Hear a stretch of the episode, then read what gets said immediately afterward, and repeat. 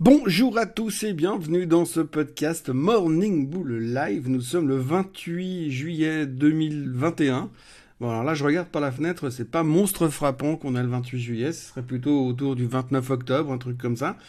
Mais euh, voilà, en fait c'est un peu à l'image des marchés euh, hier, puisque hier on était en mode euh, peur, enfin pas peur, mais petite angoisse, principalement une angoisse due au fait que la Chine continue un peu à, à déballer sur ses, sur ses actions techno, où on voit vraiment qu'en ce moment il y a une, une peur finalement de la part des investisseurs de ce qui est en train de se passer en Chine, puisque ça continue de baisser, alors un petit peu moins violemment, mais il y a toujours une forte pression les grosses boîtes internet euh, en Chine. On a vraiment peur de ce que pourrait faire euh, le gouvernement et on sent pour l'instant qu'il y a une certaine euh, fuite en avant de la part des investisseurs et c'est ce qui a un petit peu angoissé l'ensemble des marchés hier. Alors on va rester quand même raisonnable et c'est clair qu'à un moment donné tout ça va s'arrêter puisque si on prend simplement les faits et les chiffres, j'imagine assez mal que l'année prochaine, Alibaba ne vende plus une seule, euh, un seul gadget à l'étranger simplement parce qu'on leur met un peu la pression. Euh, effectivement, je pense qu'il y a des conséquences qui peuvent peser sur le long terme. Mais euh, aujourd'hui, c'est plus un aspect où on voit sur, en dehors des, des histoires de, de, de, TAL, de tout ce qui est éducation, on voit qu'aujourd'hui, euh, les investisseurs sont pas à l'aise sur le fait que le gouvernement s'immisce un peu trop dans les affaires des sociétés privé. Euh, je pense que ce serait parfaitement la même chose sur les autres marchés. Alors il y a évidemment pas mal de commentaires qui viennent à droite à gauche comme quoi il faut faire attention et que c'est pas une bonne nouvelle et que ça pourrait contaminer euh, les marchés en général et c'était un petit peu la raison de la baisse d'hier. Et puis et puis il y avait aussi une autre raison, c'est que on savait tous, hein, on a cette capacité à savoir mieux que tout le monde en avance. On savait tous euh, qu'on allait euh, avoir des super chiffres hier soir, euh, puisqu'on avait les fameuses publications des trois grands, en tout cas de Google, de Facebook, de Google, de Microsoft et d'Apple. Et comme on savait que ça allait être bien, eh bien, on a profité pour prendre un petit peu les bénéfices hier, à l'image d'ailleurs d'une Logitech qui s'est fait littéralement démonter sur des chiffres meilleur que les attentes euh, du marché. Alors c'est un petit peu, euh, c'est un petit peu l'histoire de cette euh, journée d'hier et de cette nuit, si on veut bien, puisqu'aujourd'hui on se rend compte qu'effectivement la plupart des analystes sont mais complètement à côté de la plaque sur les publications de résultats. On l'a encore vu hier soir sur ces, ces triples publications. C'est assez impressionnant comme quoi ils sont complètement à la rue.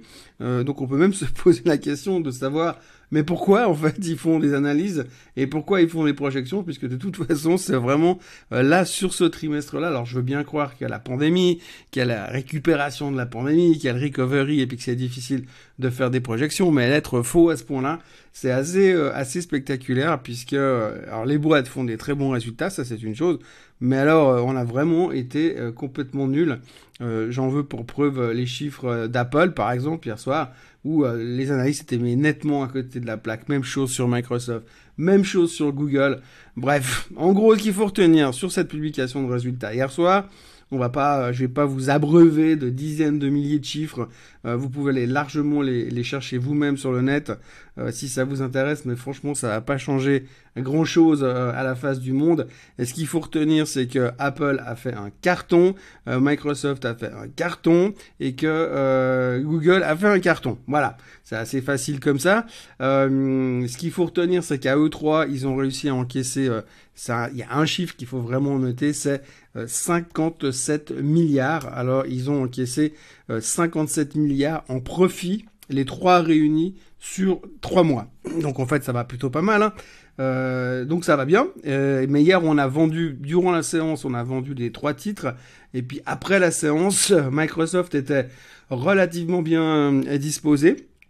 Euh, après la publication des résultats, enfin relativement bien disposé, ça prenait 1%, euh, Google prenait 1% et Apple perdait 2%. Euh, donc on n'a pas un énorme impact, mais hier on a vu quand même qu'il y a deux trois personnes qui ont euh, réduit leur position, et je pense que dans les euh, jours à venir, ça va continuer à mettre un petit peu de pression sur ces techs là où les gens vont prendre les profits jusqu'à la prochaine jusqu'à la prochaine vague.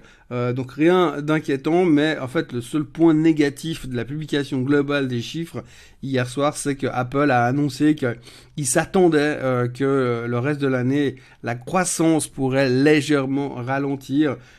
principalement à cause du shortage dans le secteur des semi-conducteurs. Comme d'habitude, hein, c'est un petit peu l'excuse l'excuse du trimestre, c'est shortage dans les semi-conducteurs. Ils ont une énorme croissance sur les chiffres de l'iPhone, mais ils ont peur que euh, effectivement la, la, le reste de l'année soit impacté par le fait que bah, ils pourront peut-être pas en livrer autant pas parce qu'ils n'ont pas de demande, mais simplement parce qu'ils peuvent simplement pas les construire pour raison de shortage de semi-conducteurs. Donc ça c'est quelque chose qu'on va regarder assez attentivement ces prochains temps et qui pourrait euh, peser globalement euh, sur sur ces titres-là. Mais bon, franchement, euh, ce qu'il faut vraiment retenir, c'est que les chiffres étaient exceptionnels et que toutes les techs, même si aujourd'hui on trouve qu'elles sont très très hautes, euh, c'était aussi un des thèmes de la baisse du Nasdaq hier, où les gens disaient oui mais la technologie elle est beaucoup trop élevée, beaucoup trop chère. Eh bien, c'était aussi une des raisons où on se dit peut-être qu'aujourd'hui on est arrivé à la fin d'un cycle, mais quand même, on voit euh, dans les chiffres de Microsoft entre autres et aussi un peu dans ceux de Google, qu'avec cette pandémie et le fait que les gens ont quand même beaucoup euh, appris à travailler depuis la maison et que ce trend-là devrait se perdurer euh, dans les années à venir, euh, eh bien on voit que ces, ces sociétés-là en bénéficient énormément et donc c'était relativement très positif de ce côté-là. Donc impressionnant, fabuleux, fantastique, spectaculaire. les mots me manquent pour exprimer ô combien c'était bon hier soir. par contre c'est vraiment le point noir, c'est là on se dit mais à quoi servent les analystes euh, quand on voit euh, les résultats? Euh, je lisais un article encore ce matin sur Microsoft et un analyste disait oui alors maintenant après des résultats comme ça, on s'attend à une croissance de temps avec des avec des revenus de temps dans dans le trimestre prochain. Mais le gars il est complètement faux depuis six mois et maintenant il vient nous dire ce qui va se passer sur les trois prochains mois. On peut quand même se demander à quoi ça sert. Voilà. Autrement, euh, on notera aussi un rebond, un xième rebond dans les cryptos ce matin, puisque ça cartonne de nouveau dans le secteur. Hein. Le Bitcoin est repassé au-dessus euh, des 40 000 dollars. L'Ether est remonté à 2300. Enfin, c'est la folie à London. ça repart dans tous les sens. Alors, rien de spécial sur les Bitcoins. En tout cas, moi, j'ai rien trouvé de spécial. Mais tout le monde fait des commentaires positifs en disant que c'est la huitième séance de hausse consécutive, que que le trend est en train de s'affirmer, que c'est sûr qu'on va à 50 000. Alors ce qui est assez génial toujours dans les, dans les crypto-monnaies, c'est qu'on on n'a pas de doute. Hein. C'est que c'est sûr qu'on va à 50 000. Quand on rebondit de 30 000, on va, c'est sûr on va à 50 000. Puis après, c'est sûr qu'on va à la 100 000. Enfin bref, une certitude assez impressionnante au niveau, euh, au niveau des cryptos ce matin. Euh, on notera aussi que euh, le pétrole se maintient gentiment autour des 72 dollars et que comme d'habitude, l'or ne fout rien. Euh, je ne vais pas vous apporter d'idées du jour aujourd'hui parce que je suis euh, en balade à travers la Suisse, euh, mais je, je, recommanderais quand même de jeter un œil à Logitech. Logitech qui s'est fait donc littéralement démonter hier avec des chiffres meilleurs que les attentes. Alors clairement c'est une prise de profit, mais quand on regarde le graphique de notre ami Logitech, elle est revenue se positionner mais pile poil sur sa, moyenne mobile des 200 jours ou pas très loin. Euh, aujourd'hui, ça traite à 100 dollars, à 100, francs suisses, pardon.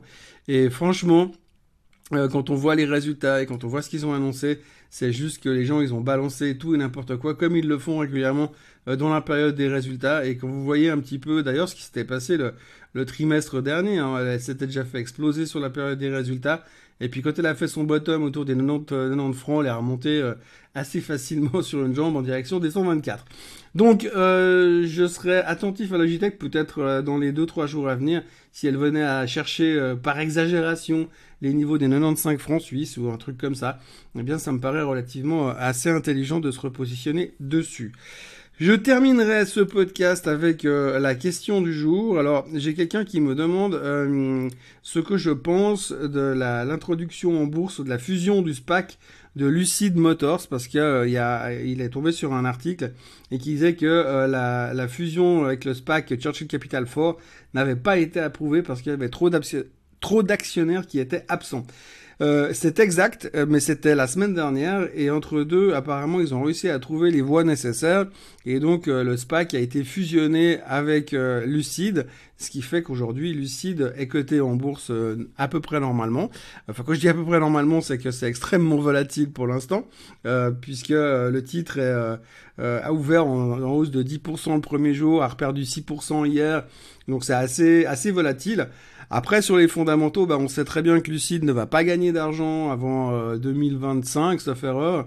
Euh, mais par contre, euh, ils vont commencer à distribuer leurs voitures. Si vous regardez un peu sur le net, vous voyez qu'aujourd'hui, de plus en plus de lucides, on peut les voir physiquement. Euh, ça va commencer à rouler pour de vrai. Et les commentaires sont assez dithyrambiques sur sur la voiture, sur l'esthétique de la voiture.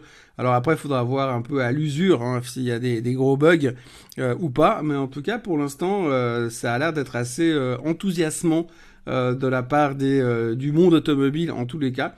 Et puis, bah, effectivement, c'est un gros potentiel parce que, alors, depuis le début, on dit que c'est le concurrent américain de Tesla. Euh, pour l'instant, il a des kilomètres et des kilomètres et des kilomètres de Tesla. Et puis, visiblement, visiblement entre deux, il n'y a pas beaucoup de stations de recharge. Donc, ça prendra un peu de temps. Mais en tout cas, c'est une jolie alternative au modèle S euh, euh, de Tesla. Et apparemment, les gens sont plutôt enthousiastes. Alors, il y a une grosse communauté derrière Lucid Motor qui pousse le titre ces derniers temps. Euh, donc il y a beaucoup de fans, donc faut faire un petit peu attention à ce qu'on lit ou à ce qu'on entend.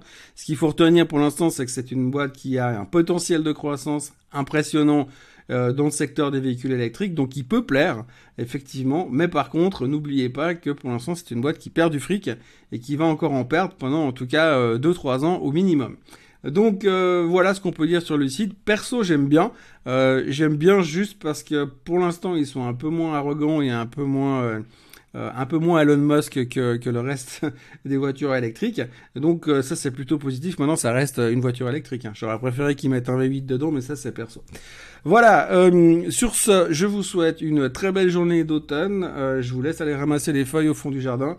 Et moi, je vous retrouve demain, comme d'habitude, pour un nouveau podcast. Passez une très très bonne journée. Bye bye.